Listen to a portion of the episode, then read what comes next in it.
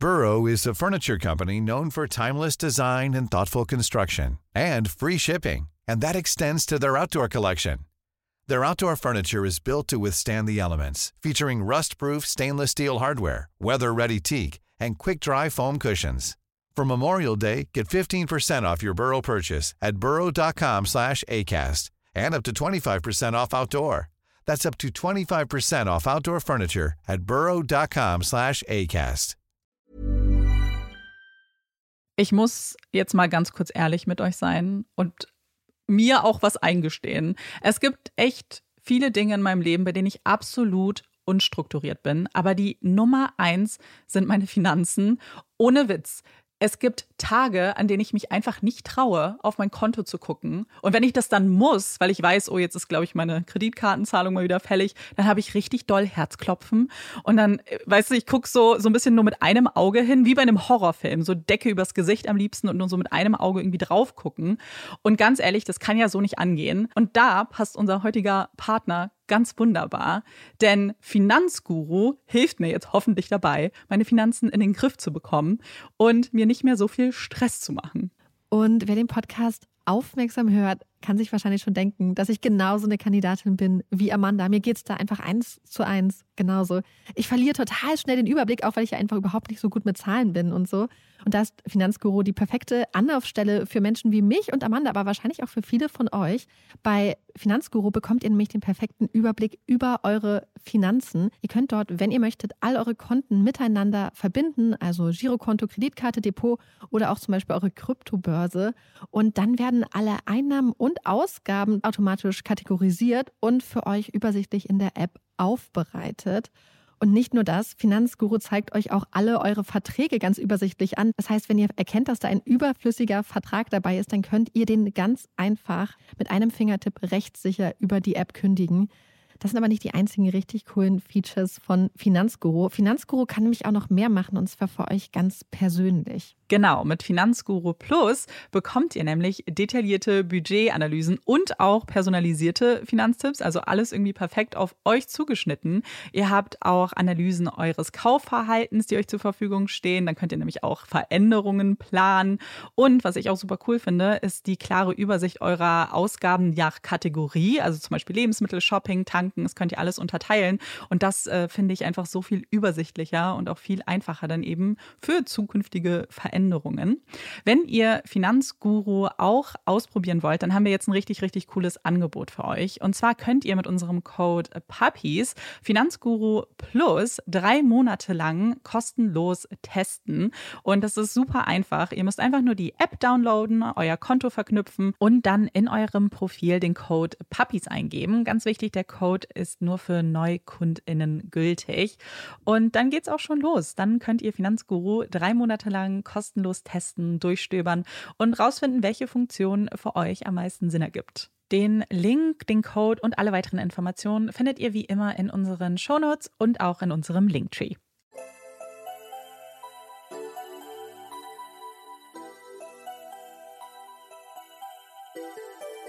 Herzlich willkommen bei Puppies in Crime, unserem True Crime Podcast. Ich bin Marike. Und ich bin Amanda.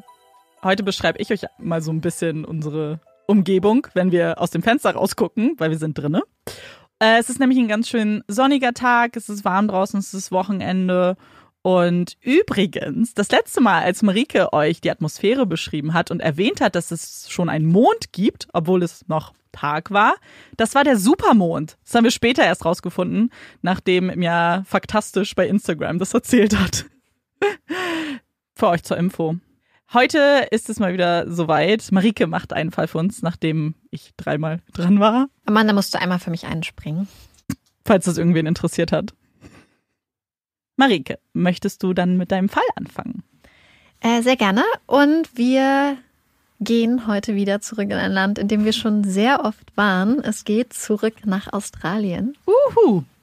Phoebe fällt, fällt immer tiefer. Es ist kein Fall durch Zeit und Raum. Kein Fall, nachdem man leicht erschrocken aufwacht und mit Erleichterung feststellt, dass man sicher und geborgen im eigenen Bett liegt, umgeben von fluffigen Kissen und auf einer weichen Matratze. Nein, so ein Fall ist es nicht. Denn Phoebe fällt durch eine schwarze Röhre hinab. Es rattert, Phoebe fällt durchs Dunkel und am Ende der Röhre ist kein Licht, kein erleichtertes Erwachen. Am Ende der Röhre warten die Klingen des Verdichters. Phoebe fällt und es ist kein Traum. Wenn Phoebe Hansjak einen Raum betritt, drehen sich die Menschen nach ihr um. Da ist etwas an ihr, etwas Besonderes. Phoebe betört. Sie ist eine schöne junge Frau, hat ein strahlendes Lächeln mit perfekten weißen Zähnen, glänzenden braunen Haaren und wachen grünen Augen, die immer ein bisschen amüsiert schauen. Ihre Stimme ist tiefer, rauchiger, als man das bei einer so jungen, zierlichen Frau erwarten würde. Eine Mischung aus zarter Schönheit und Intensität, Stärke. Phoebe ist sportlich, macht Karate. Sie ist ein kleiner Kletteraffe. Manchmal überkommt es sie, dann klettert sie einfach drauf los. Klettert schon als Kind auf das Hausdach, um Sterne zu gucken. Sie ist ein Wildfang, ein Freigeist. Ihre Lehrerin sagt, sie hätte noch nie so ein starkes Kind erlebt. Ihre Mutter nennt sie ihr Tiger Cup, ihr Tigerjunges. Phoebe ist kreativ. Sie schreibt gerne, verfasst Gedichte und zeichnet. Eine strahlende junge Frau mit einer strahlenden Zukunft. Alles perfekt, alles schön, glatt, beneidenswert. Oder? Wo Licht ist, da ist auch Schatten. Schon mit 13 Jahren geht Phoebe mit ihren Freundinnen feiern, schlägt sich die Nächte in der Melbourner Clubszene um die Ohren, trinkt Alkohol und nimmt Drogen. Teure Drogen und teure Drinks, die sie sich mit ihrem Teenager-Taschengeld eigentlich gar nicht leisten kann. Doch sie bekommt sie geschenkt, bekommt kleine Tütchen in die Hand gedrückt und Drinks rübergeschoben. Eine gefährliche Mischung für ein junges Gehirn, das sich gerade in der Entwicklung, in der Umstrukturierung befindet. Mit 16 fängt Phoebe an, Antidepressiva zu nehmen, versucht ihre Stimmungsschwankungen unter Kontrolle zu bringen. Aber Phoebe bestimmt selbst, wann sie die Medikamente nimmt, nimmt sie willkürlich, setzt sie ab und fängt wieder an, sie zu nehmen. Und sie trinkt weiter. Zu viel. Ihre Eltern beobachten die Entwicklung, die Kämpfe im Leben ihrer Tochter mit Sorge. Aber Phoebe ist kein Einzelfall. Viele ihrer Freunde leiden an Depressionen, trinken zu viel, nehmen Drogen. Also vielleicht doch alles ganz normal, alles im Rahmen, eine normale australische Jugend? Wir spuren vor in das Jahr 2010. Phoebe ist 24 und wohnt im zwölften Stock des Valencia, einem Luxus-Apartmenthaus in der St. Kilda Road in Melbourne, mit Blick über die Stadt. Das Valencia ist teuer, schick. Bodentiefe, dunkel verspiegelte Fenster verleihen dem Hochhaus eine kalte Eleganz. Wie das Schloss einer bösen Königin ragt es über die anderen Gebäude. Eigentlich ist das hier viel zu teuer für Phoebe. Aber sie wohnt nicht alleine. Es ist die Wohnung von ihrem Freund, Anthony Hempel, genannt Ant. Ant ist Stammkunde in dem Friseursalon, in dem Phoebe arbeitete. Die beiden fallen einander auf, fühlen sich schnell zueinander hingezogen, fangen an zu daten. Da ist Phoebe 23 und Ant fast 40. Ant ist ein erfolgreicher Unternehmer, ein Teil der Melbourner High Society. Sein Vater ist Professor, ein ehemaliger Richter am australischen Supreme Court. Seine Stiefmutter eine Richterin am County Court. Eine einflussreiche Familie unglaublich einflussreich. Obwohl Phoebe schon ein Jahr bei Ant in der St. Kilda Road wohnt, obwohl sie Miete zahlt, ist die Wohnung nicht ihre. Die Wohnung ist perfekt, aber kalt, steril. Von Phoebes Kunst, von ihrem Leben, von ihren Sachen und ihrem leichten Hang zur Unordentlichkeit fehlt jede Spur. Sowieso. Meistens wirkt das Apartment, als würde hier überhaupt niemand leben, als sei es ein Showroom. Ant mag das so. Und auch Phoebe hat sich geändert, scheint sich dem Valencia, ihrem neuen Umfeld, angepasst zu haben. Ihre braunen Haare mit den sonnengebleichten Strähnen, sie hat sie kurz geschnitten, schwarz gefärbt. Sie sieht nun viel älter aus und ernster. Sie sieht nun aus wie die jüngere Kopie von Christina, Anns Schwester. Eine elegante, selbstbewusste Frau. Sie trägt gern Designerkleidung. Stücke, die sie Phoebe gerne leiht. Die beiden verstehen sich gut. Das Geld für ihren teuren Lebensstil verdient Christina übrigens mit Drogenhandel. Als sie einmal deswegen festgenommen wird, wird trotz der eindeutigen Lage keine Anklage gegen sie erhoben. Die Schande, die sie über ihre so angesehene und einflussreiche Familie gebracht habe, sei Strafe genug. Das Leben als Tochter eines Supreme Court Richters. Es kommt mit Privilegien. Phoebe orientiert sich an Christina, an Ant und seinen Freunden.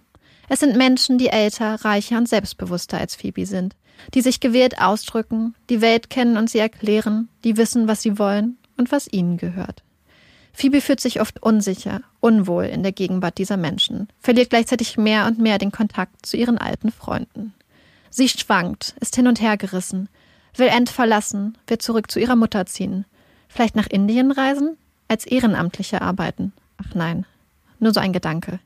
Phoebe bleibt und geht, verlässt End und kommt doch wieder zurück. Wie eine Boje auf dem Meer, von den Wellen mal in die eine, mal in die andere Richtung getrieben. Dezember 2010. Abends. Pling, pling. Mehrere Handys leuchten auf. Eine Nachricht von Phoebe. Hi, Familie. Ich bin im Bett und werde gleich schlafen. Und wenn ich aufwache, werde ich mich in das unglaublichste menschliche Wesen verwandeln, das ihr je gesehen habt. Nicht. Ich werde ins Krankenhaus gehen. Dort ist es sicherer. Und ich habe gehört, das Spezial heute Abend ist Tomatensuppe. Köstlich, nahrhaft.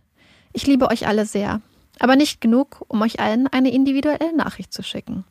Sorry dafür, aber Zeit ist Schlaf und ich muss mich auf den Weg machen. Fröhlich, fröhlich, fröhlich. Das Leben ist nichts als ein Traum. XO. Die Nachricht wird von Phoebes Handy an mehrere Mitglieder ihrer Familie und auch ihren Freund Ant geschickt. Weniger als 24 Stunden später. Es ist der frühe Abend des 2. Dezember. Ein heißer Sommertag in Melbourne geht langsam zu Ende. Betul Azulub schließt die Tür zum Müllraum auf. Sie arbeitet als Concierge in Valencia. Sie will einen Besen aus dem Müllraum holen. Doch anders als sonst lässt sich die Tür des Müllraums nicht öffnen. Sie drückt gegen die Tür. Irgendwas drückt von der anderen Seite dagegen. Ist im Weg. Beth stemmt sich gegen die Tür. Sie geht auf und gibt den Blick frei auf das, was da im Weg war. Oder eher, wer da im Weg war. Da liegt eine junge Frau. Oder? Beth ist sich nicht sicher betet, dass es nur eine Schaufensterpuppe ist, die da liegt. Dann wagt sie einen zweiten Blick. Schaufensterpuppen bluten nicht. Beth alarmiert die Polizei, den Rettungsdienst. Wartet. Bald sind sie da, die vielen Uniformierten. Polizisten, Sanitäter. Der Müllraum wird abgesperrt. Ein Tatort. Die junge Frau, die da im blutverschmierten Müllraum liegt, ist tot. Da sind sich die Polizisten sicher. So sicher, dass sie die inständigen Bitten der Sanitäter, die Frau auf Vitalzeichen zu überprüfen, ablehnen. Während die Polizei versucht, den Müllraum als Tatort zu sichern, fährt der Lieferservice eines Thai-Restaurants vor. Der Lieferbote klingelt, läuft durch die Lobby, vorbei an den Polizisten und Sanitätern und fährt in den zwölften Stock. Ein Mann macht ihm die Tür auf, nimmt den Beutel mit dem warmen, duftenden Essen entgegen. Eine Portion. Dinner for one. Es ist End, der Lieferbote erzählt ihm, dass die Lobby voll sei mit Polizei. Der Lieferbote verabschiedet sich, macht sich auf den Weg. Und auch Ant fasst einen Entschluss. Er lässt die Tüte mit dem warmen Essen stehen und verlässt die Wohnung. Anders als gewöhnlich ist die Wohnung zu diesem Zeitpunkt nicht steril und sauber. Es liegen Glassplitter auf dem Boden, kleine Blutspuren stören die Perfektion. Ant fährt ins Erdgeschoss. Er geht auf die Polizisten zu und meldet Phoebe als vermisst. Die Polizisten erklären Ant, warum sie vor Ort sind, dass da eine junge Frau im Müllraum liegt, tot. Dann ist das bestimmt Phoebe, sagt Ant zu den Polizisten. Er redet mit der Polizei, erzählt von Phoebe. Ja, dann ist das wohl Phoebe. Ob er etwas mit dem Tod seiner Freundin zu tun hatte? Natürlich nicht. Absolutely not. Die Polizisten glauben ihm. Fünf Tage nach Phoebes Tod sind die Ermittler sich sicher. Phoebe hat Suizid begangen. Aber was ist überhaupt passiert? Wieso ist Phoebe auf dem dreckigen Boden des Müllraums verblutet? Ganz alleine. Phoebe stürzte in den Tod. Zwölf Stockwerke tief. Das sind circa 30 Meter. Durch den Müllschacht. In Valencia gibt es auf den Etagen Müllschächte. Kleine Luken in der Wand der Müllräume, durch die die Bewohner ihren Müll entsorgen. Das ist angenehm, schnell und praktisch. Luke auf, Müll rein, Luke zu. Der Müll fällt dann durch eine Röhre in den Müllraum. Bevor er in den großen Mülltonnen dort unten ankommt, springt noch der Verdichter an. Scharfe Klingen, die den fallenden Müll komprimieren, zusammenstauchen. Die Polizei ist sich sicher, dass Phoebe sich umbringen wollte. Für die Ermittler ist die Situation eindeutig. Dass Phoebe Alkohol trank, das Schlafmittel Stillnox nahm. Dass sie die Luke des Müllschachtes öffnete, hineinkletterte und an zwölf Stockwerke in der dunklen Röhre hinabstürzte. Dass der Verdichter ihren Fuß fast komplett abriss, bevor sie in der Mülltonne landete dass sie trotz des Sturzes, trotz der unvorstellbaren Schmerzen des abgerissenen Fußes aus der Tonne kletterte, sich zur Tür des Müllraumes schleppte und versuchte, aus dem Raum zu gelangen. Vergeblich. dass sie schließlich auf dem Rücken liegend verblutete. Einsam und allein. Im Müllraum. Fünf Tage nach Phoebes Tod ist der Fall für die Polizei damit geklärt. Abgeschlossen. Akte zu. Fertig. Phoebes Familie, Phoebes Freunde können das kaum glauben. Ihre Phoebe soll sich in den Müllschacht gequetscht und in den Tod gestürzt haben? Da passt so vieles nicht. Da sind so viele offene Fragen, so viele unstimmige Antworten. Und da wurde so viel nicht untersucht. Viele Beweise werden nicht gesichert, Tests werden nicht durchgeführt, Spuren und Verdächtiges nicht weiter verfolgt. Also, was wissen wir? Und vor allem, was wissen wir nicht? Zuerst ein kurzer Überblick über den zeitlichen Ablauf des 1. und 2. Dezembers. Am 1. Dezember abends schreibt Phoebe die mysteriöse SMS an ihre Familienmitglieder und Aunt. Eine seltsame Nachricht, die ihre Mutter und Oma alarmiert und die nicht so wirklich nach Phoebe klingt, die untypisch ist. Sicher ist, dass die Nachricht von Phoebes iPhone gesendet wird. Aber war das iPhone zu diesem Zeitpunkt noch im Besitz von Phoebe? Hierzu gibt es unter anderem widersprüchliche Aussagen von Ant, der erst behauptete, das Telefon wäre zu diesem Zeitpunkt schon bei einem Reparaturservice gewesen, nur um seine Aussage später noch einmal zu ändern.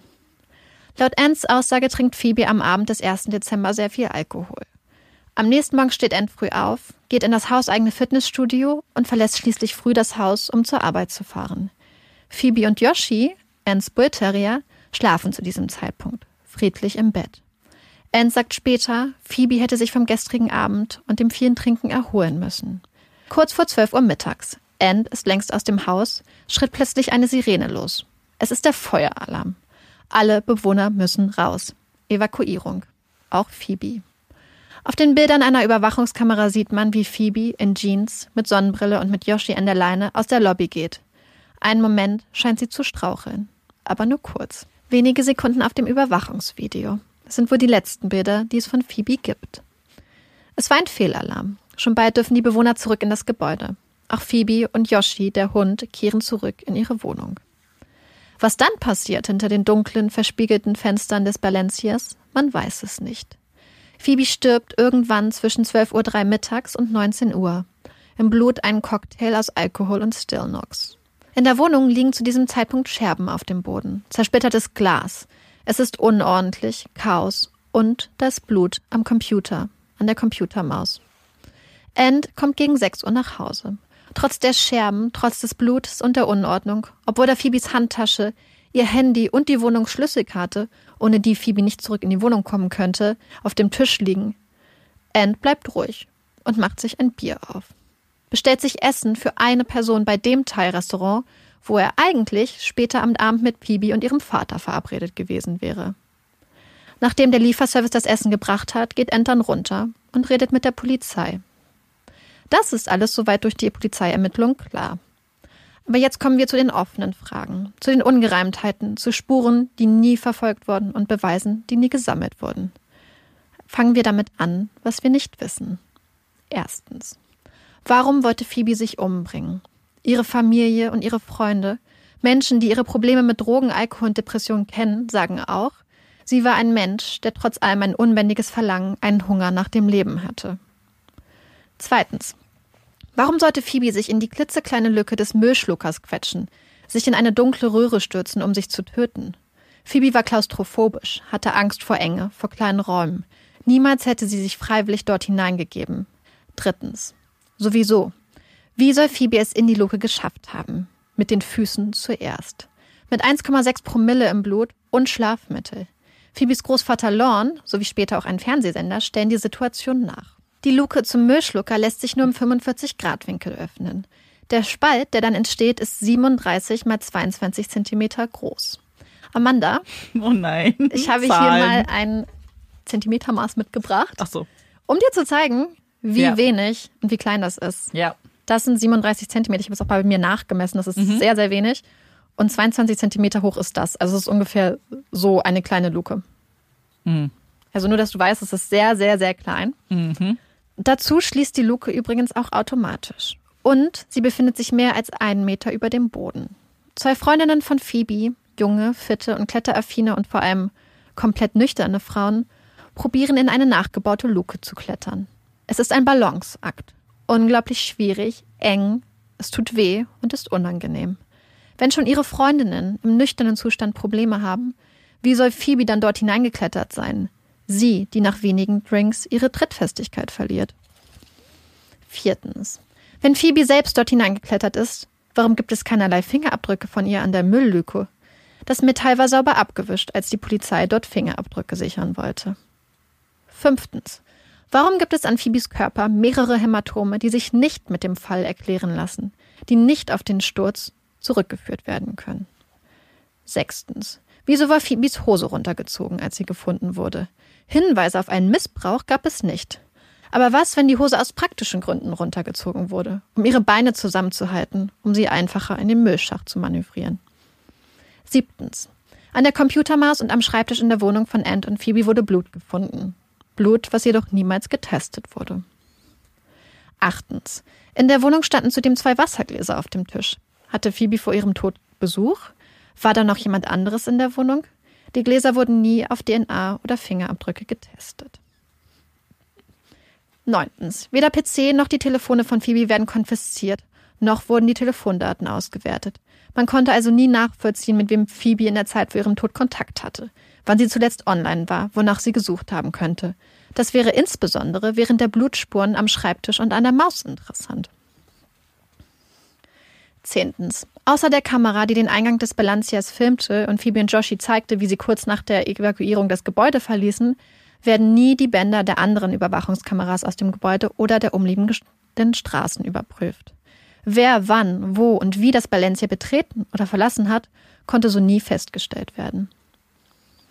Elftens. Auch konnte Phoebes Todeszeitpunkt nie genauer festgestellt werden.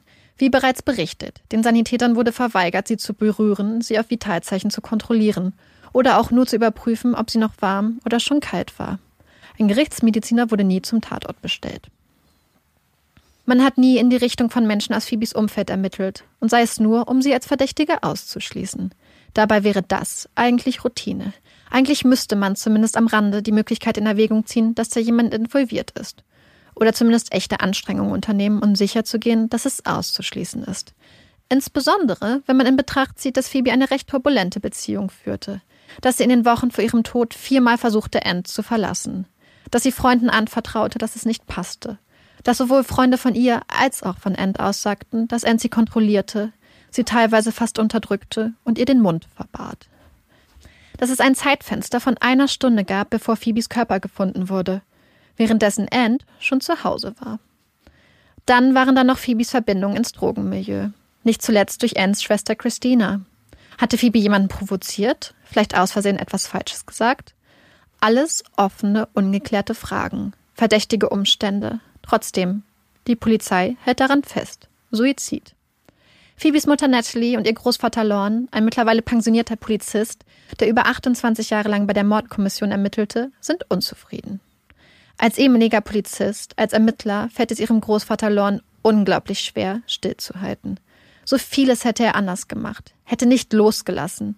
Als Ermittler hatte Lorne sich stets an Fällen festgebissen, unermüdlich ermittelt, in jede Richtung, bloß nichts übersehen, jede Spur verfolgen, getrieben vom unbedingten Willen, die Wahrheit zu erfahren. Doch jetzt steht er daneben, an der Seitenlinie, genau jetzt, wo es um seine geliebte Phoebe geht kann nur sprachlos mit ansehen, dass die Polizei nach fünf Tagen die Ermittlung einstellt. Keine Fragen stellt. Akte zu, Fall gelöst. Aber nicht in Lawrence Augen, nicht in den Augen von Phoebes Mutter Natalie. Das können sie nicht akzeptieren. Und sie geben nicht auf, geben keine Ruhe. 2013, drei Jahre nach Phoebes Tod, zahlt sich das unerbittliche Bemühen aus. Es soll eine zweite Untersuchung geben. Natalie und Lorne haben hart dafür gekämpft haben 50.000 australische Dollar gesammelt, aus eigenem Ersparten und Spenden, um die Anwaltskosten zu bezahlen. Es ist eine teure Angelegenheit. Und es gibt noch eine andere Hürde zu überwinden, menschlichen Widerstand. Ant ist gegen eine erneute Untersuchung. Sein Anwalt soll sie verhindern. Warum? Er sehe den Sinn einer neuen Untersuchung nicht. Ants Anwalt bemüht sich, versucht alles, damit es keine neue Untersuchung gibt. Aber vergeblich. Der Gerichtsmediziner Peter White wird damit beauftragt, Phoebes tatsächliche Todesurstände zu klären, herauszufinden, ob sie sich wirklich freiwillig in den Tod stürzte. Ein erster Erfolg für die Familie. Da Anns Anwalt die Untersuchung nicht verhindern konnte, stellt er nun einen Antrag. Die Untersuchungskommission soll Ann explizit und offiziell entlasten. Die Kommission ersichtet erneut alle Unterlagen, alle Beweise, lässt Experten und Zeugen zu Wort kommen, vernimmt Freunde und Familie, bewertet neu, ordnet neu ein. Auch die offenen Fragen und die Versäumnisse der Polizei werden kritisch beäugt. Am Ende seiner Untersuchung präsentiert der Gerichtsmediziner Peter White seine Ergebnisse. Seine Theorie. Am 2. Dezember 2010 ist Phoebe alleine zu Hause.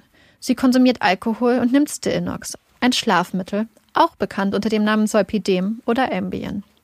Als ihr ein Glas runterfällt und zerbricht, sammelt sie die Scherben ein, wirft sie in einen Müllsack und geht in den Müllraum, um den Müllsack zu entsorgen. Aufgrund der Kombination von Stillnox und Alkohol ist Phoebe zu diesem Zeitpunkt jedoch nicht zurechnungsfähig. Sie befindet sich in einem schlafranderischen Zustand, ist wie in Trance. In diesem Trancezustand und mit eiserner Entschlossenheit klettert Phoebe schließlich in den Müllschacht und stürzt in den Tod. Kein Suizid, kein Verbrechen, kein menschliches Versagen. Einfach nur ein Unfall. Nur die unglückliche Kombination eines Schlafmittels und Alkohol. Kann das sein? Stilnox, auch bekannt als Ambien oder als Generikum unter dem Namen Solpidem, ist ein Schlafmittel, das zur kurzfristigen Behandlung von Schlafstörungen eingesetzt wird. Es wirkt zum einen als Sedativum, das heißt es beruhigt und reduziert Anspannung und Aufregung. Gleichzeitig ist es ein Hypnotikum, das heißt es fördert den Schlaf. Stilnox oder Ambien wird 1992 in den USA von der FDA, der Food and Drug Administration, zugelassen. Es kommt zu einem guten Zeitpunkt auf den Markt. Das bis dahin meistverkaufte Schlafmittel in den USA war Halcyon. Die blaue Bombe. Ein Präparat, das wirkt und starke Nebenwirkungen haben kann. Paradoxe Reaktionen, Gedächtnisverlust, starke Depressionen und Suizid. Anfang der 90er Jahre wird es in vielen Ländern der Welt verboten. Das perfekte Timing. Das brandneue Präparat Ambien wird zum Verkaufsschlager, führt erfolgreich die Lücke, die die blaue Bombe hinterlassen hat. Das Ambien Genericum Solpidem ist bis heute in den USA eines der meistverkauften Medikamente überhaupt. Viele Menschen schwören auf Ambien und verwenden es zum Einschlafen, gegen Jetlag oder direkt im Flugzeug, gegen die Angst und zum Durchschlafen. Doch auch Ambien zeigt ab und zu Nebenwirkungen. Es gibt Berichte von Menschen, die schlafwandeln, im Schlaf Auto fahren, sich im Trancezustand Zigaretten buttern und diese essen. Menschen schreiben im Schlaf Nachrichten oder telefonieren, Stars benutzen das Medikament als Ausrede, wenn ihnen ein falscher Tweet rausrutscht. Ambien made me do it. Sie sind nicht häufig, diese Fälle, diese Vorkommnisse, aber es gibt sie. Medien nennen das dann Ambien Zombie. Gerichte berücksichtigen das Mittel bei der Urteilsfindung. Der Gerichtsmediziner ist sich sicher. So war es auch bei Phoebe. Das Stillnox, der Alkohol, ein tragischer Unfall. Dem Antrag von eins Anwalt kommt er nach entlastet ihn offiziell, spricht ihn von jeder Verantwortung frei. Für Phoebes Familie, für ihre Mutter Natalie und ihren Großvater Lorne ist es eine Überraschung, aber keine gute. Denn auch die neue Version beantwortet nicht alle Fragen, ignoriert Tatsachen und Umstände. Nicht nur Phoebes Familie und Freunde haben Zweifel an der Version von Gerichtsmediziner Peter White. Neben Peter White ist die Anwältin Deborah Siemensma als Assisting Counsel für die Untersuchung zuständig. Assisting Counsel spielen eine wichtige Rolle bei Untersuchungen oder auch Untersuchungskommissionen in Australien. Sie unterstützen den Gerichtsmediziner. Sie sind unter anderem für Ermittlungsstrategien, Anhörungen, aber auch administrative Aufgaben zuständig. Sie schreiben Berichte, arbeiten Sachverhalte auf und geben Empfehlungen oder Einschätzungen ab. Und den Bericht, die Empfehlung, die Deborah am Ende der Untersuchung abgibt, sie sieht ganz anders aus als die von Gerichtsmediziner White. Denn für sie ist der Sachverhalt nicht klar. Sie sieht das Blut in der Wohnung, Unerklärte Hämatome an Phoebes Körper, die nicht mit dem Sturz erklärt werden können. Sie weist auf die fehlenden Fingerabdrücke an der Luke des Müllschachtes hin. Und dann sind da noch die vielen, vielen Lücken in den Polizeiermittlungen. Dafür menschliches Zutun als absolut auszuschließen, Anne Temple ausdrücklich zu entlasten, dafür reicht es in ihren Augen nicht. Dafür seien auch seine Aussagen zu widersprüchlich, nicht befriedigend genug. Sie empfiehlt ein Open Finding, also einen offenen Befund. Dieses Ergebnis würde die verdächtigen Umstände von Phoebes Tod anerkennen, ohne sich auf eine Todesursache oder Umstände festzulegen. Aber der Gerichtsmediziner ignoriert die Empfehlung, kommt zu dem eindeutigen Befund. Ein Unfall. Damit ist der Fall geschlossen. Lorne und Natalie sind erschüttert. Sie wollen Phoebes Fall bis vor den Supreme Court tragen, das Untersuchungsergebnis nicht akzeptieren. Aber es ist vergeblich. Es ist zu teuer. Mindestens 120.000 Dollar würde das Vorhaben kosten. Ein Vermögen. Und selbst dann. Das Recht im Bundesstaat Victoria erlaubt nur Revisionen aufgrund von rechtlichen Fehlern. Eine neue Beweiserhebung, neue Untersuchungen würde es nicht geben. Und nun? Phoebes Mutter Natalie hat das Vertrauen an das australische Justizsystem verloren. Es hätte die im Stich gelassen, die es am meisten bräuchten. Sie könnten nur noch auf natürliche Gerechtigkeit für Phoebe hoffen. Karma wird zu denen kommen, die dafür verantwortlich sind. Wir müssen nur warten, sagt sie. Und nicht nur Natalie wartet darauf. Im Frühjahr 2016, das ist sechs Jahre nach Phoebes Tod und drei Jahre nach der Untersuchung, in Australien ist es nun Herbst, wird ein Foto auf Facebook gepostet. Es zeigt Phoebe, Arm in Arm mit einer mondänen älteren Frau, Christina Hempel, Anns Schwester. Dazu ein Text. In liebevoller Erinnerung, ich bin gerade über mein liebstes Bild der schönen Phoebe gestolpert. I miss you, darling. Du warst eine verletzliche kleine Blume, die niemand gewässert hat. Du und deine Familie wurden vom Justizsystem und denen, die es repräsentieren, im Stich gelassen. Ich hoffe, dass eines Tages die Wahrheit ans Licht kommt und du deinen Frieden findest. Das schreibt Christina, Anns Schwester. Nach weniger als zwölf Stunden wird der Post wieder entfernt. Sie bleiben, die Fragen, die Gefühle. Bis heute gilt der Fall Phoebe Hansjak offiziell als Unfall. Die meisten Unterlagen aus der zweiten Untersuchung sind übrigens unter Verschluss. Auf unbestimmte Zeit. Ihre Veröffentlichung wäre eine Straftat. Eigentlich wäre jetzt Schluss. Fall fertig erzählt. Aus Ende. Vielleicht ist es das auch. Ich weiß es nicht. Ich bin mir nicht sicher. Zufälle passieren. Manche Menschen haben mehr Pech, scheinen das Unglück mehr anzuziehen als andere. Vielleicht ist Anne Hampel so ein Mensch.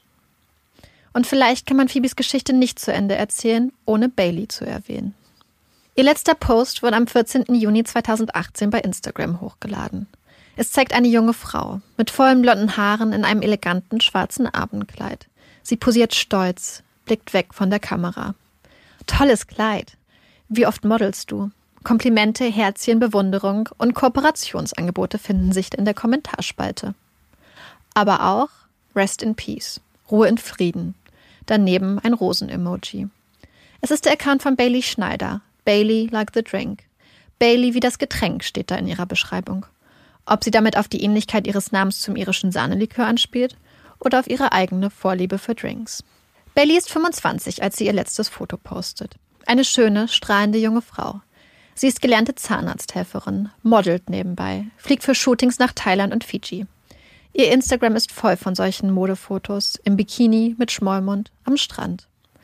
Bailey feiert gerne, geht mit ihren Freunden aus. Ihre Freunde schätzen sie.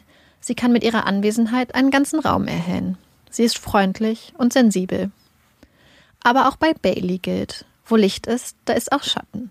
Denn während Bailey nach außen strahlt, das Leben und die Nächte feiert, kämpft sie hinter der Fassade mit Depressionen, hat ein niedriges Selbstwertgefühl und trinkt zu viel. Bailey like the drink. In den Monaten vor ihrem letzten Post wird ihr Leben immer geheimnisvoller, gerät scheinbar aus der Bahn. Sie fängt an, in Stripclubs zu arbeiten. Doch auch das hält sie vor ihren Eltern geheim. Sie nimmt Drogen. Mindestens einmal wird sie Opfer eines sexuellen Übergriffs. Vertraut sich ihrer Schwester an. Die überredet sie, zur Polizei zu gehen. Das macht Bailey auch und zieht dann später ihre Aussage zurück. Bailey datet zu diesem Zeitpunkt seit neun Monaten einen Mann. Er ist älter als sie. Reich, erfolgreich, angesehen. Aus einer einflussreichen Juristenfamilie. Der Mann versucht ihr zu helfen, ihr Alkoholproblem in den Griff zu bekommen, ihr Selbstwertgefühl zu verbessern, versucht ihr unter die Arme zu greifen. Sie machen gemeinsam Urlaub, romantische Ausflüge. Sie redet nicht viel über ihn, postet kaum gemeinsame Fotos auf Instagram. Der Mann heißt Ant Humple. Es ist der 24. Juli 2018. Baileys Zuhause. Sie wohnt bei ihren Eltern in einem schönen Haus in Mooney Ponds, einem Stadtteil von Melbourne. Es ist ein idyllischer Stadtteil, geprägt von alten historischen Häusern und Parklandschaften. Bailey liegt auf dem Sofa, eingekuschelt neben ihr Edna, die Familienhündin. Bailey telefoniert, ist mit den Gedanken ganz woanders. Am Abend vorher waren Ant und sie zum Grillen bei Freunden eingeladen. Doch die beiden streiten sich. Das scheint Bailey nun immer noch zu beschäftigen. Ihre Eltern wollen nur kurz einkaufen fahren, sagen, dass sie gleich wieder da sind. Als sie zurückkommen, liegt Bailey nicht mehr auf dem Sofa eingekuschelt. Sie ist in der Küche, zusammengesunken, in sich gesackt, lehnt an einem Küchenschrank, den Kopf verdreht in einer seltsamen Position. Um ihren Hals ein goldenes Band. Rote Male. Bailey ist bewusstlos. Aber jede Hilfe kommt zu spät. Vergeblich. Bailey stirbt. Die Polizei fängt an zu ermitteln und kommt schnell zu einem Ergebnis. Suizid. Bailey hat sich selbst erhängt mit dem goldenen Band aus ihrem Zimmer. Suizid? Ihre Eltern sind sprachlos. Auch wenn sie nicht abstreiten wollen, dass Bailey Probleme hatte. Ernste Probleme. Warum ist da kein Abschiedsbrief? Und vor allem, wie soll Bailey sich selbst erhängt haben? Das goldene Band war nirgendwo befestigt. Das kann doch gar nicht passen. Das kann nicht sein. Das sehen bald nicht nur Baileys Eltern so. Auch die Polizei rückt von ihrer eigentlichen Theorie ab, geht nun nicht mehr von einem Suizid aus, fängt an zu ermitteln, in einem Tötungsdelikt. Bis heute gab es keine Anklage im Fall Bailey Schneider. Enthampel wurde zu keinem Zeitpunkt als verdächtig gehandelt. Wieder eine junge Frau mit der perfekten lebensfrohen Fassade nach außen und viel Dunkelheit im Inneren. Wieder eine junge Frau mit Alkohol- und Drogenproblemen, geringem Selbstwertgefühl. Wieder ein Todesfall, der fast wie ein Suizid wirkt. Fast. Zwei junge Frauen, zwei Leben, die viel zu früh, viel zu tragisch enden und viele unbeantwortete Fragen hinterlassen.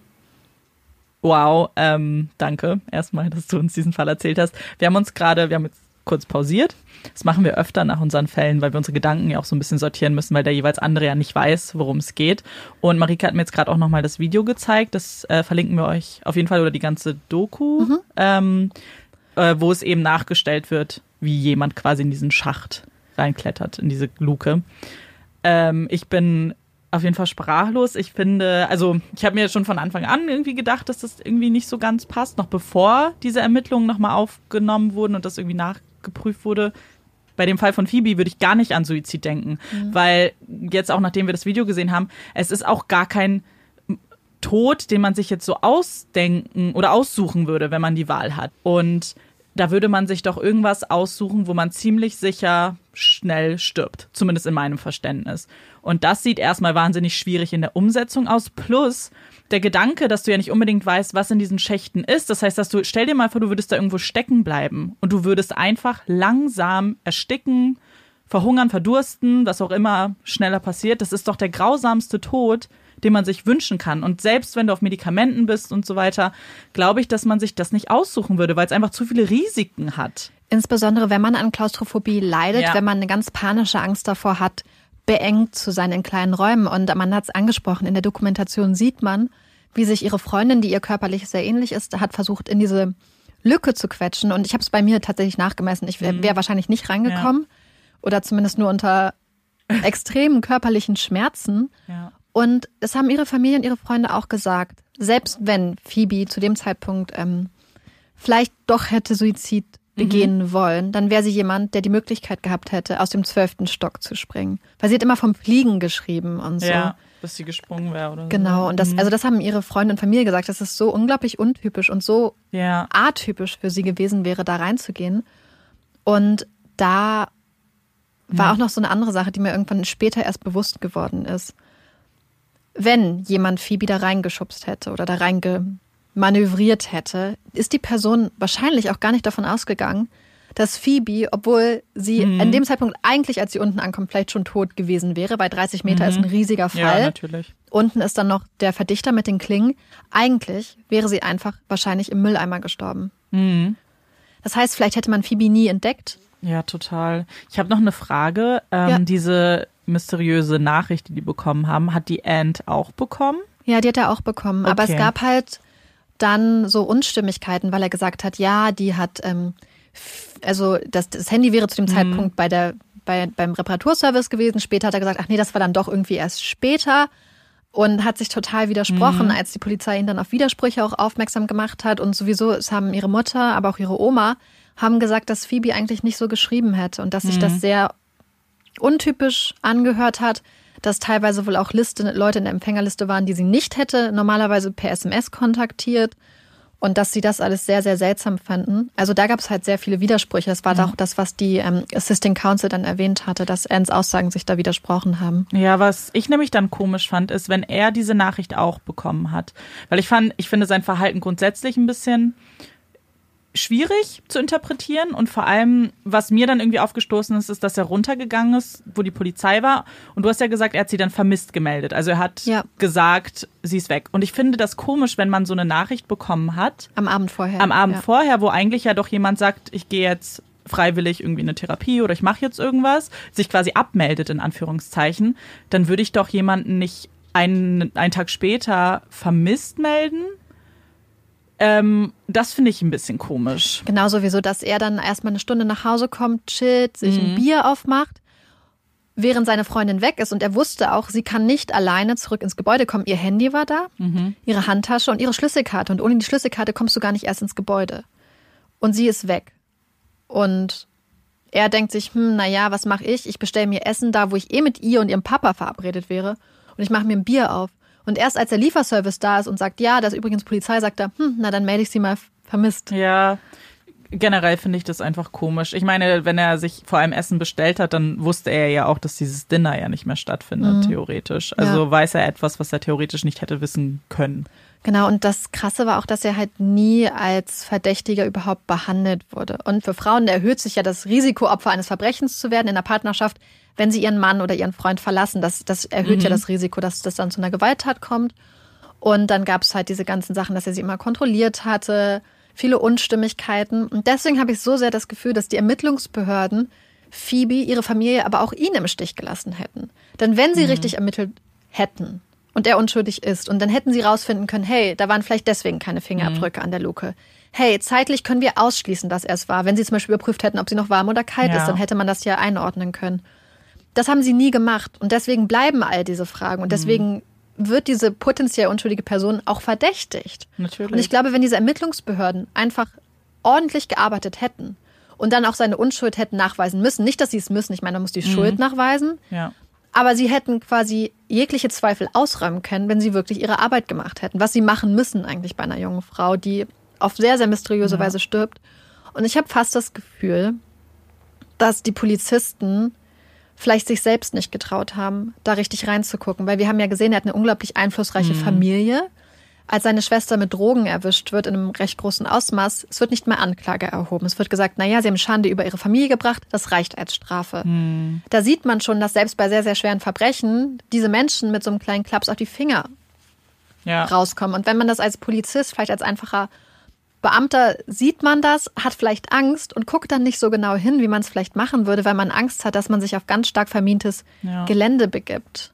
Das finde ich auch so schwierig, weil das Problem ist, wenn eben schlecht gearbeitet wird, und das sage ich jetzt in dem Fall auch einfach so, manche Dinge können ja nie mehr nachgeholt werden, weil man sieht ja jetzt gerade drei Jahre später, was hatten sie denn noch, worauf sie aufbauen konnten? Es waren nur noch die Aussagen. Du hast keinen Todeszeitpunkt, weil nicht gemessen wurde. Und das, solche Dinge kannst du ja nicht mehr nachholen später. Und natürlich ist es dann eine, eine Anklage irgendwie schwer, dann einen starken Fall aufzubauen. Und dann hast du vielleicht noch einen Gutachter, der das alles noch ein bisschen anders dreht. Und ja, und wie du sagst, und dann sind vielleicht alle erleichtert, dass man bei einer einflussreichen Familie nicht weiter bohren musste. Genau, und das war noch die zweite Sache, denn in der zweiten Untersuchung, also beziehungsweise in der ersten richtigen Untersuchung nach den Ermittlungen, die die Polizei getätigt hatte, die Version von dem Gerichtsmediziner macht in zwei Punkten, beziehungsweise eigentlich in drei Punkten keinen Sinn oder ergibt keinen Sinn. Denn zum einen sagt er, dass man auch nachweisen konnte, dass Phoebe versucht hat, mit den Händen ihren Fall abzufedern oder den zu bremsen. Du hast das gesehen, das Video, wenn man Mhm. in diesen Schacht rein muss, muss man die Arme über den Kopf haben, damit, weil man sonst nicht durch diesen Nicht Schacht passt. Mhm. Wenn du die Arme aber über dem Kopf hast und es ist eine sehr, sehr enge Röhre, kannst du sie eigentlich in dieser kurzen Zeit, in der du fällst, kaum an die Seite machen, um dich abzustützen. Und es gab auch keinerlei Hinweise darauf, dass Phoebe das gemacht hat. Ihre Arme waren nicht dreckig. Es gab keinerlei Hinweise, dass sie ihre Arme wirklich dazu benutzt hat, ihren Fall abzufedern. Aber das war quasi eine der Sachen, auf die er ganz stark eingegangen ist, obwohl es dafür keine Beweise gab. Dann war ja zudem seine Theorie, dass sie ein Glas kaputt gemacht hat oder ihr ein Glas kaputt gegangen ist, sie die Scherben eingesammelt hat, die zum Müllraum gebracht hat, den Müllbeutel runtergeworfen hat und dann hinterher geklettert ist. Die Scherben waren zu dem Zeitpunkt noch in der Wohnung und man hat auch nie einen Müllbeutel gefunden mit Scherben drinne. Das heißt, diese ganze Theorie Ja. ist auch mit Beweisen nicht zu untermauern. Und dann hat man, beziehungsweise in der Dokumentation, wo sie das auch nachgestellt haben mit der Luke, haben sie meinen Schlafmediziner gefragt. Wie wahrscheinlich ist es eigentlich, dass Phoebe in dem Zustand mit 1,6 ähm, Promille. Promille.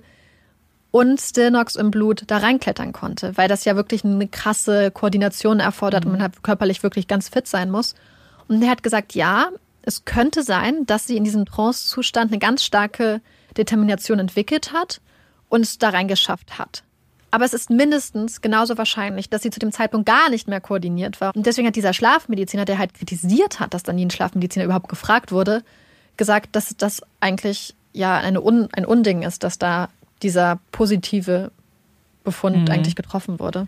Ich finde halt auch gerade den ersten Punkt, den du gesagt hast mit diesen Bremsspuren in Anführungszeichen. Ähm, ich finde aber, dass man das auch nicht so, das kann man jetzt vielleicht so sehen das kann seine Einschätzung gewesen sein, aber daraus zu interpretieren, dass es ein Unfall ist, finde ich schwierig, weil sie war ja nicht tot, weil sie konnte sich ja scheinbar noch rausretten. Das heißt, selbst wenn, wenn man jetzt von einem Gewaltverbrechen ausgeht, hatte sie ja trotzdem noch menschliche Reflexe. Also vielleicht, und ich glaube, dass der menschliche Reflex ist bei sowas, sich irgendwie festzuhalten.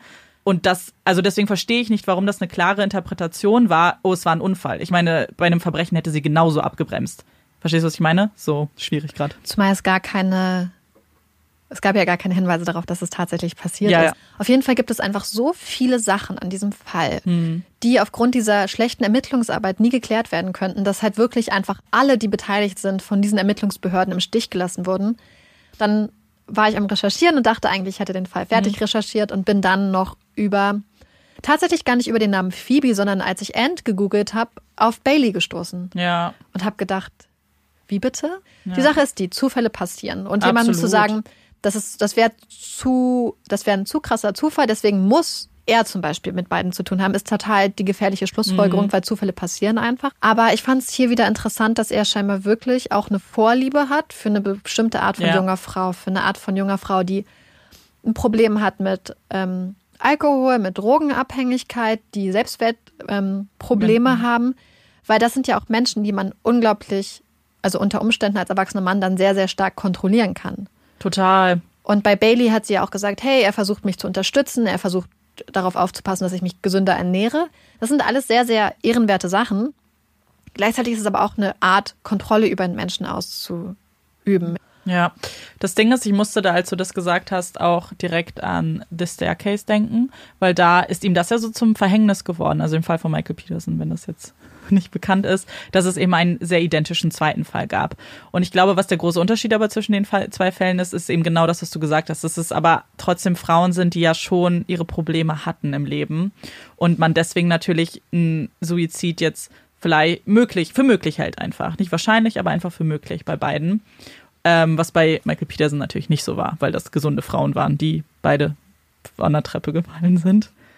Ähm, aber da musste ich sehr dran denken, dass sowas eigentlich ja auch oft Fälle nochmal aufleben lässt, wenn sich sowas häuft, in Anführungszeichen. Aber das scheint hier ja nicht der Fall zu sein. Ist halt echt richtig schwierig. Was mich irgendwie so erstaunt hat, ist auch, dass jetzt zwei Fälle irgendwie sind, wo einfach so schnell auf Suizid geschlossen wird. Ich weiß nicht, ist das so? Ist das gängig, dass man tatsächlich, ohne erstmal so Grundermittlungen anzugehen? Weil ich finde, das sollte man schon tun. Auch wenn es einen Verdacht gibt, sollte man doch zumindest gucken, was ist Todeszeitpunkt, was ist Todesursache, gibt es Beweise, Spurensicherung. Ich habe so das Gefühl, es gibt auch so ein Minimum an Ermittlungen, was gemacht werden sollte und danach interpretiert man dann, was es ist. Jetzt bei beiden wurde ja relativ schnell der Stempel aufgedrückt. Ich weiß nicht, das ist auch wirklich so eine offene Frage. Genau, das ist das, was wir eigentlich auch im Fall von Azaria hatten, von dem kleinen Baby, was aus dem Zelt gestohlen wurde, dass es halt diese Theory Dependence gibt. Und ich bin mir Ja. nicht mal sicher, ob es hier eine Theory Dependence ist, in dem Sinne, Ja. dass die Leute ein Bauchgefühl hatten oder eine Theorie und die Beweise dann an die Theorie angepasst haben, weil das ja einfach nicht stattgefunden hat, weil es Mhm. Ja. gab ja dann gar keine Beweise. Ich glaube eher, dass vielleicht im zweiten Fall gab es vielleicht diese Theorie, die dann ja Gott sei Dank auch recht schnell verworfen wurde irgendwann.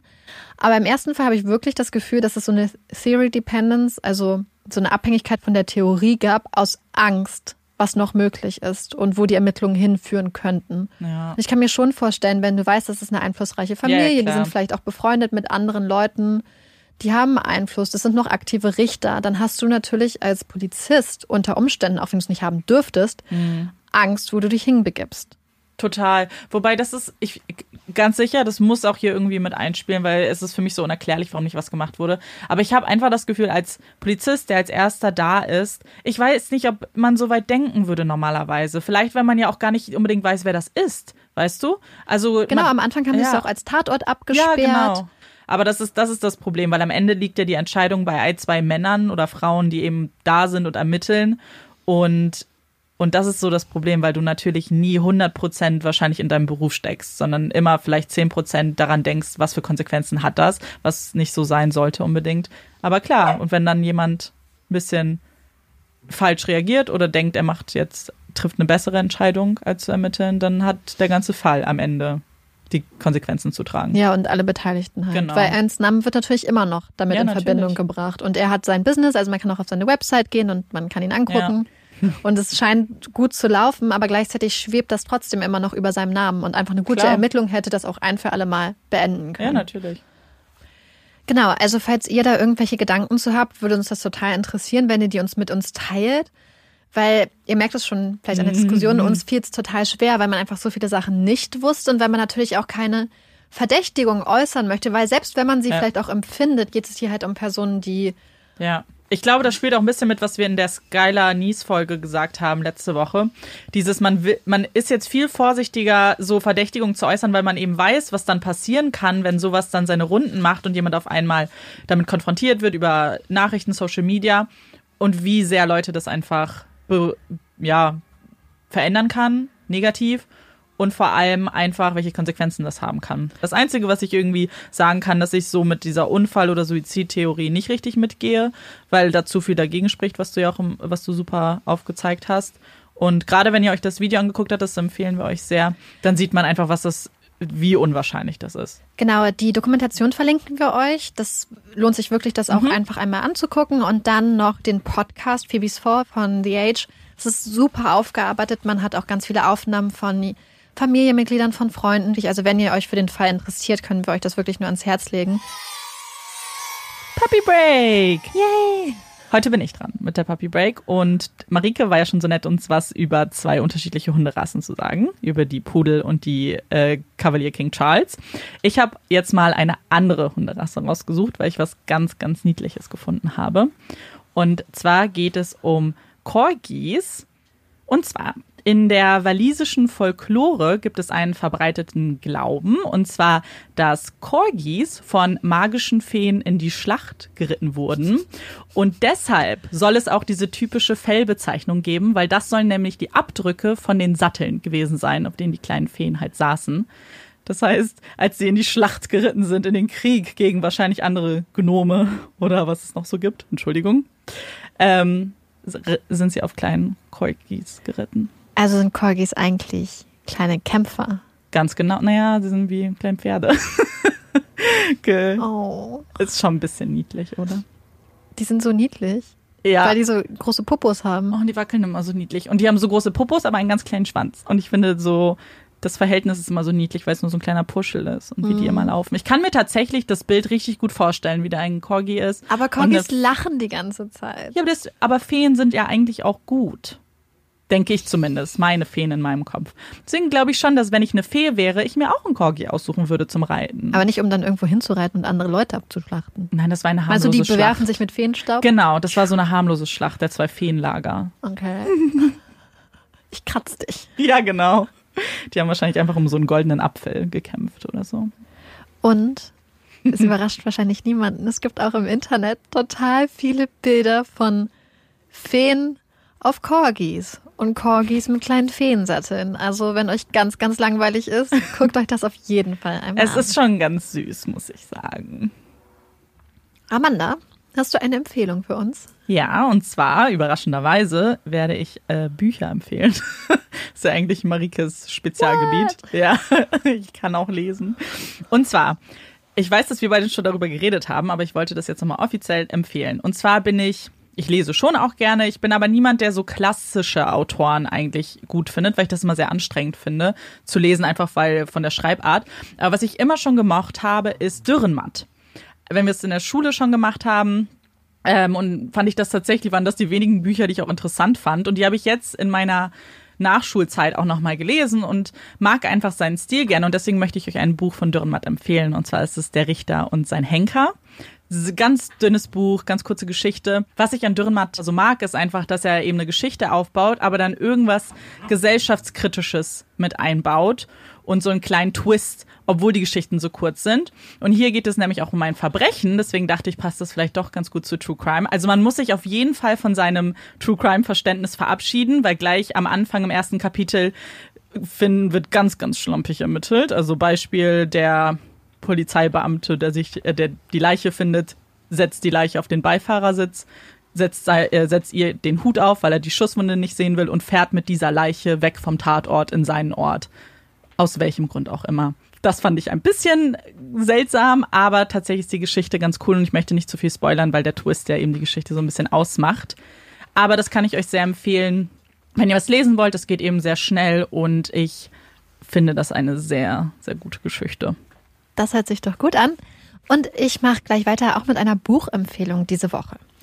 Ich habe mir am Osterwochenende freigenommen, komplett, und habe zwei Tage nichts für den Podcast und nicht für die Arbeit gemacht und habe einfach gelesen. Und ich hatte ein Buch bestellt. Eigentlich wollte ich mir ein Sachbuch über die Vorteile von Spazierengehen holen.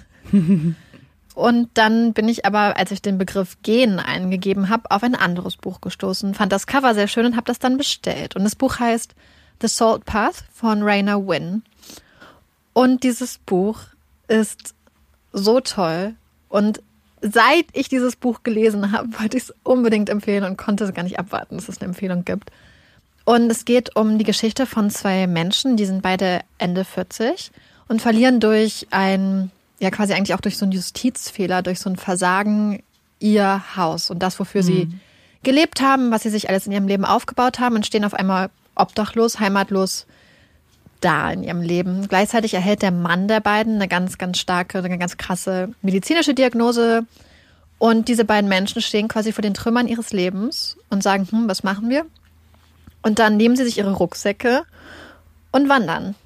Cool. Und wandern an der Küste von Südwestengland. Campen wild, das heißt, sie campen überall, wo irgendwie der Platz ist. Und dieses Buch ist so schön, weil es einfach unglaublich krass die Liebe dieser beiden Menschen beschreibt. Am Anfang die Hoffnungslosigkeit, aber auch wie sich die Situation dann irgendwie wendet. Also wenn ihr ein Buch haben wollt, was einfach total atmosphärisch ist, total toll, einen auch emotional total berührt, kann ich euch dieses Buch so sehr ans Herz legen. Es ist wirklich eines der besten Bücher, die ich, glaube ich, in meinem Leben je gesehen habe. Es hat mich wirklich total begeistert. Sehr gut. Ich möchte übrigens kurz jetzt was sagen, weil ich war mir eigentlich sicher, dass ich was anderes empfehlen würde. Und ich war, ähm, weil ich hatte eine Serie angefangen, das hatte ich Marike jetzt gar nicht erzählt, deswegen ähm, kommt jetzt seine spontane Reaktion. Er hat eine Serie angefangen bei Netflix und war so sicher, dass ich die empfehle, weil ich die so super fand. Ja, das ist dann ziemlich schnell ganz, ganz drastisch ähm, nach unten gegangen, mein Wunsch. Deswegen möchte ich eine Anti-Empfehlung, also eine Empfehlung machen. ich erkläre euch auch warum. Und zwar geht es um Dare Me. Ich weiß nicht, ob dir das was sagt. Ich glaube, auf Deutsch heißt es Nein. Wage es nicht oder so. Und das ist diese, es ist eine Serie, die, da geht es um Cheerleader in den USA und es gibt auch ein Verbrechen und ich fand das, das klang total nach meinem, weil es gab so ein bisschen Mädchendrama, aber dann später auch eben ein Verbrechen und fand ich total cool, war super spannend, so ein bisschen düster und die Charaktere sind eigentlich auch sehr interessant, weil die ja sehr vielschichtig sind. Ja, und weißt du, was dann passiert? Folge 10 ist das Ende.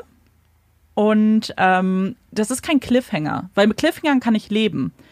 Es geht quasi, in Folge 8 erfährt man, dass jemand stirbt. Und dann in Folge 10, zehn Minuten vor dem Ende, erfährst du, dass es einen Verdächtigen gibt. Und das ist das Ende. Komplett. Dann habe ich das gegoogelt, weil ich so sauer war. Und ja, es basiert auf einem Buch. Und den Machern war schon immer klar, dass sie nur die eine Hälfte jetzt verfilmen werden und dann mal gucken, wie es angenommen wird. Also zwar eine zweite Staffel ist nicht bestätigt, Netflix weiß nicht, ob sie das machen. Und ich war so, so sauer, weil ich weiß, dass viele Cliffhanger ja auch schon aufregen. Damit kann ich ganz gut. Also wenn ich weiß, okay, da fehlt jetzt vielleicht was Kleines, aber die haben tatsächlich nur die Hälfte eines Buchs in eine Serie gepackt. Und gerade wenn es spannend, und jetzt aufgehört. Ich weiß gar nichts über dieses Verbrechen. Nichts. Das tut mir richtig leid, weil ich vor einiger Zeit Skylines geguckt. Das ist ja so eine mhm. deutsche Produktion. Mm. Und ich finde es ganz bitter, wenn Serien sich so diese, also eigentlich finde ich es gut, wenn Serien sich Zeit nehmen, sich so ja. entwickeln, Spannung aufbauen. Wenn sie dann aber vorbei sind und man dann entfernt, dass die Serie abgesetzt ist, Oh, das ist noch schön. Ja. ist das so schlimm, weil du baust dich auf, du gewöhnst dich langsam an die Charaktere, vielleicht auch die Charaktere, die dir am Anfang Nicht nicht gefallen haben. Und dann denkst du so, okay, jetzt habe ich mich drauf eingelassen, jetzt würde ich schon gerne die zweite Staffel gucken und dann erfährst du, nein, die Serie ist abgesetzt. Ich finde das auch. Verantwortungslos. Ja, ich finde auch diese Aussage zu sagen, ja, wir filmen jetzt erstmal nur eine Staffel, mal gucken, ist auch so okay. Also wenn es jetzt nicht gut ankommt, wird nie eine zweite Staffel kommen und dann. Ich kann natürlich das Buch lesen, aber es ist ja nicht immer eine 100% Adaption in die Serie. Das heißt, wenn ich jetzt schon Unterschiede feststellen werde, weiß ich, dass die Serie vielleicht auch in eine andere Richtung gegangen wird. Und ich war wirklich richtig, richtig sauer. Richtig sauer. Das verstehe ich so, so, so gut.